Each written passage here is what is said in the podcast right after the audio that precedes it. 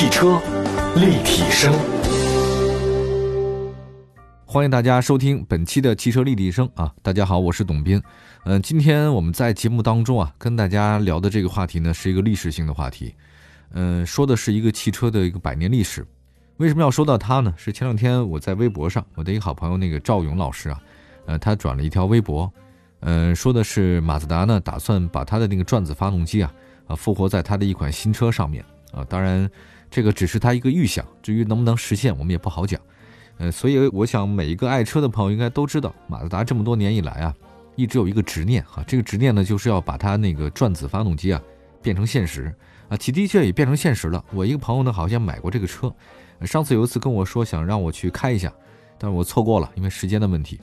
我非常感兴趣啊，您说这个转子发动机啊，它就是一个油耗比较高啊，热能转换的这个事情一直解决的不是很好。但是它的的确确在所有目前我们的这个大量的这个历史当中啊，所产生的发动机的这个品牌的过程里面，无疑是独树一帜的。我这个人比较喜欢，就是说不要千篇一律啊，这个万紫千红才是春嘛。只有一种花开的话，那不可能是春天。所以我特别希望有越来越多的不同的流派或者状态，来让我们的这个汽车市场的繁荣起来啊，无论是哪个方面的。那既然他发了那个微博以后呢，我也转了，就大家感兴趣的话呢，可以看一下我个人微博。艾特我是董斌啊，草头董斌民有里的斌，那个我也转了一下，我觉得我很喜欢这个东西。要真的很好的话呢，可以考虑买一下啊，但不知道现在这个情况怎么样。嗯，我们来说说二零二零年吧。这个进入二零二零年以后呢，很多人要说重启一下啊，回到二零一九年，不要过这一年，因为这一年的的确确发生很多让我们不开心的事儿。但不管怎样，这一年也快过去一半了，它总是来了，所以得面对它。而且对于二零二零年来讲呢，这个确实也很多汽车品牌啊，这一年很重要。比如说马自达，刚才提到的，它一月三十号呢是它一百周年的纪念日啊。这个长达一个世纪的一个企业是不容易的。算一下的话呢，各位都知道，在你身边，如果一个企业能撑过超过三年，这个已经是不容易的事情。如果一个企业经营了十年，我的天哪，那这个不能算是奇迹哈。反正这个也不是很多了，这个百分比的话，绝对是个位数的。那么，位于日本的广岛的马自达总部呢，举行了一个创立一百年的一个庆典。其实一百年来讲，这个对于普通人来说，那就是一辈子嘛，一天一天。但是你对一个企业来讲，这一百年几乎每天都过得不太容易。比如说，大家都知道跟马自达相关的关键词有哪几个啊？转子发动机啊，刚才提到了。勒芒它是曾经的冠军哈。啊，最近这两年它有个叫创驰蓝天的技术，还有一个叫混动设计啊，另外还有一个叫压燃发动机等等。就它自己本身的东西还挺多的。我觉得这个其实是让马自达呢在全世界有有些死忠粉啊，它这个企业不是很大啊，但是它这个特点非常明显。那么对于燃油机啊，对于转子发动机的执着，我觉得在我们心目当中啊，都觉得它是很固执。那这样我们在马自达创立一百周年的这个时候啊，得说说它的百年历史重要事件。但不可能一天一天讲，那么就重要的这个节点啊，大家可能不太知道，就是一百年前的这个马自达啊，它最早不是做车的。其实现在很多做车的企业，他以前都不是做车的，他最早是干什么呢？他这个是做软木材料的啊。那个时候他也不叫马自达。那么在一九二零年一月三十号呢，当年叫松田重次郎在日本广岛成立叫东洋软木工业株式会社啊。那这个株式会社就相当于咱们有限公司的意思。它生产的就是那酒瓶的软木塞儿，大家喝过那个红酒吗？那个塞子就是的。我觉得历史呢真的是惊人的相似啊，没什么新鲜事儿。其实车企的创始人呢，同样。它这个也是挺相似的，像兰博基尼啊、法拉利啊，他们都这个机械有直面。马自达也是哈，它的创始人松田重次郎呢也这样。马自达这个词是什么？我还真的还特地了解过一下。那天在跟我的好朋友聊天啊，马自达这个词呢，真的跟拜火教有关系啊。而在波斯语当中，马自达这个有更多的含义，因为古波斯啊，这个拜火教最高的神是什么？阿夫斯拉马自达。这马自达在波斯语当中就睿智、理性和调和的意思。当然，它这个词儿呢是跟马自达的创立者叫松田重次郎的姓氏发音是一样的啊，所以呢，这个企业你看它这个名字呢跟我的姓啊读音差不多。那在古代当中啊，它某一个独特领域啊还有一些这个特殊的意思，所以呢它叫这个了嘛。阿胡拉马自达，一九二七年他带领之下呢，东洋软木工业株式会社改成了叫东洋工业株式会社。它那个名字当中啊少了两个字叫软木啊没了。呃，但是业务范围呢是扩张了不少。并且在随后呢，他就开始进军这个机动车领域啊，也是制造领域，这就是马自达这个前身。那么，在一九三一年啊，东洋工业推出了旗下的第一款机动车，叫 Master Go。啊。虽然这个呢也只是一款这个后面带斗的那种三轮摩托车，但是这个出现呢，实际上是证明了马自达它开始造车了。一九三一年，那么也这段时间呢，马自达当然也悄悄进入咱们的中国市场哈。这个当时的江苏啊、上海等地啊，也都出现了一些这个马自达小三轮的这种身影，还都有。那现在时间发展，人们这个越来越对汽车要求质量比较高啊，三轮小货车它没法满足大家的需求，所以呢，他就做乘用车。再说说它的一个经典的东西啊，大家都知道就是转子发动机。有人说成也萧何，败也萧何，这句话呢放在马自达身上也差不多，叫成也转子啊，败也转子。那当时马自达的发动机技术比较简陋啊，生产方面它的瓶颈比较多。于是，当并不成熟的转子发动机技术出现在日本的时候呢，因为他很想自己有这个独特的东西哈，所以就马上这个引进了，就搞了这个技术，并且在多年的磨合以后呢，他也率先出了一个搭载转子发动机的这个车型，叫 Cosmo Sport。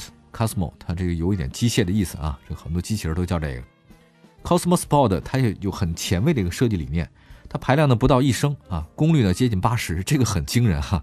那你像我现在那点四 T 那高尔夫，它才八十几啊，不到九十吧。那这种动力性能的话，其实让这款车在国际赛场呢是大放异彩。它在运动市场上发挥异彩之后呢，所以就奠定了马达有运动基因。后来呢，转子发动机呢给马达带来更多的惊喜。那么一九九一年，这个五十九届的勒芒二十四小时耐力赛，马达呢横空出世，也打破了欧美厂家对勒芒的个冠军的垄断哈。所以在日本这么多的企业当中啊，它是第一个得勒芒冠军的，就是马自达。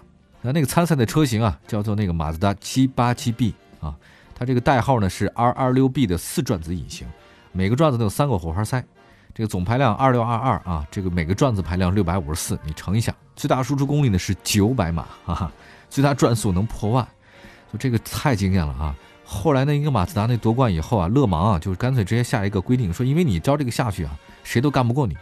同样的这个一升的排量号，没人能是你对手，所以勒芒后来就正式拒绝转子发动机参加我们这比赛。所以说这就是当时勒芒有个叫马自达条款嘛，啊，你转子发动机不能跟我们玩啊，这个是降维打击。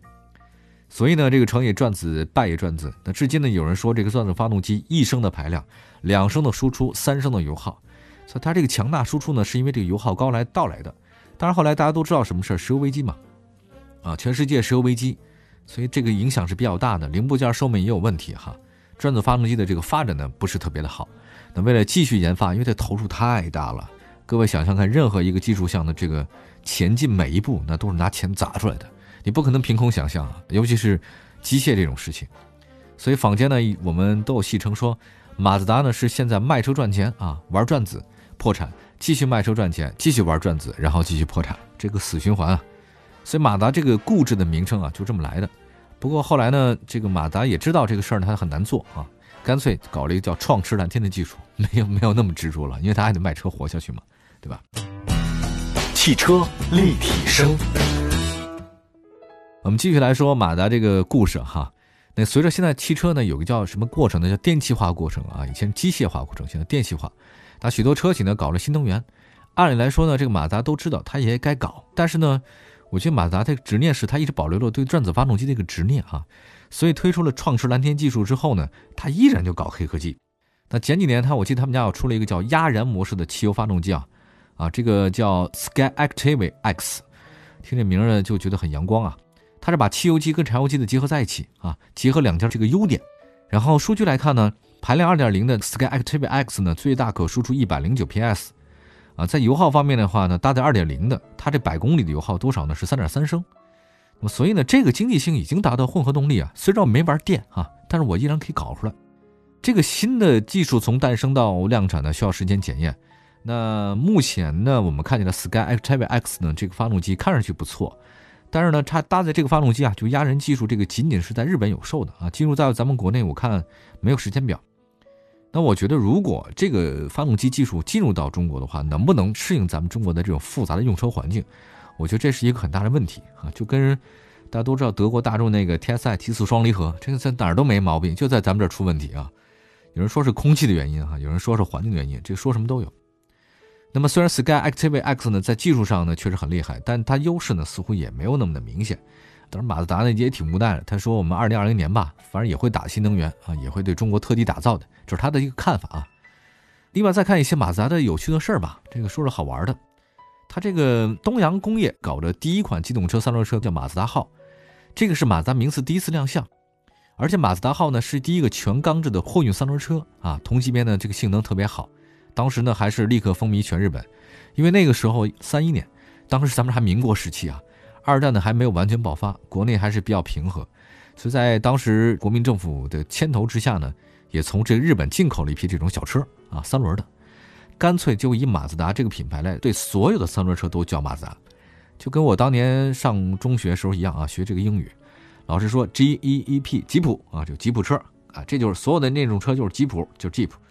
后来我才明白啊，这不是吉普是个品牌啊，因为那时候中国没有太多车进来嘛，就这个车见到这个车都叫吉普，那所以我们都觉得这个就是吉普车哈，你看看啊。那么还有一九七一年曾经上映了一个叫做这个归来的奥斯曼。啊，在日本呢叫做特摄剧啊，特别的特设置的设，它那个主角叫什么呢？叫香秀树哈，他呢开的就是一款一九六七年款的马自达 Cosmo Sport 啊，身上搭载的就是这个转子发动机。另外还有一个叫 RX 七，这个呢是马自达旗下七八年到二零零二年在售的所有的量子隐形的双门跑车。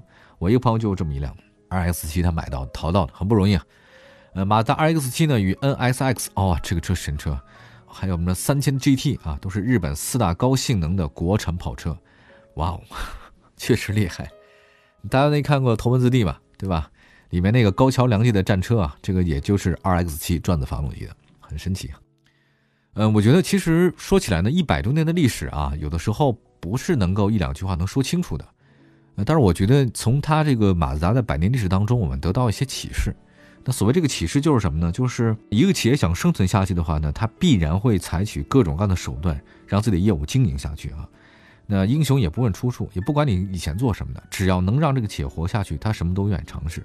他以前干什么，他以后干什么，他以后再会干什么，谁也不知道，这个都很难说清楚的。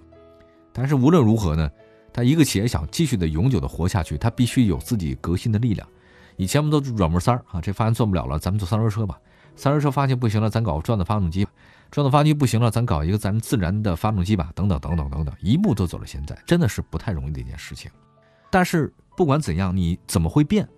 你想追求独特领域，还有独门技术这个领域当中的坚持的执念是不能变的。如果你做一个企业，它没有持续的往下的决心，我想改变点什么，或者做点什么的这个决心，我觉得即便你换来换去，恐怕也是不可能的，对吧？你不能把它做到极致，没有这个执念。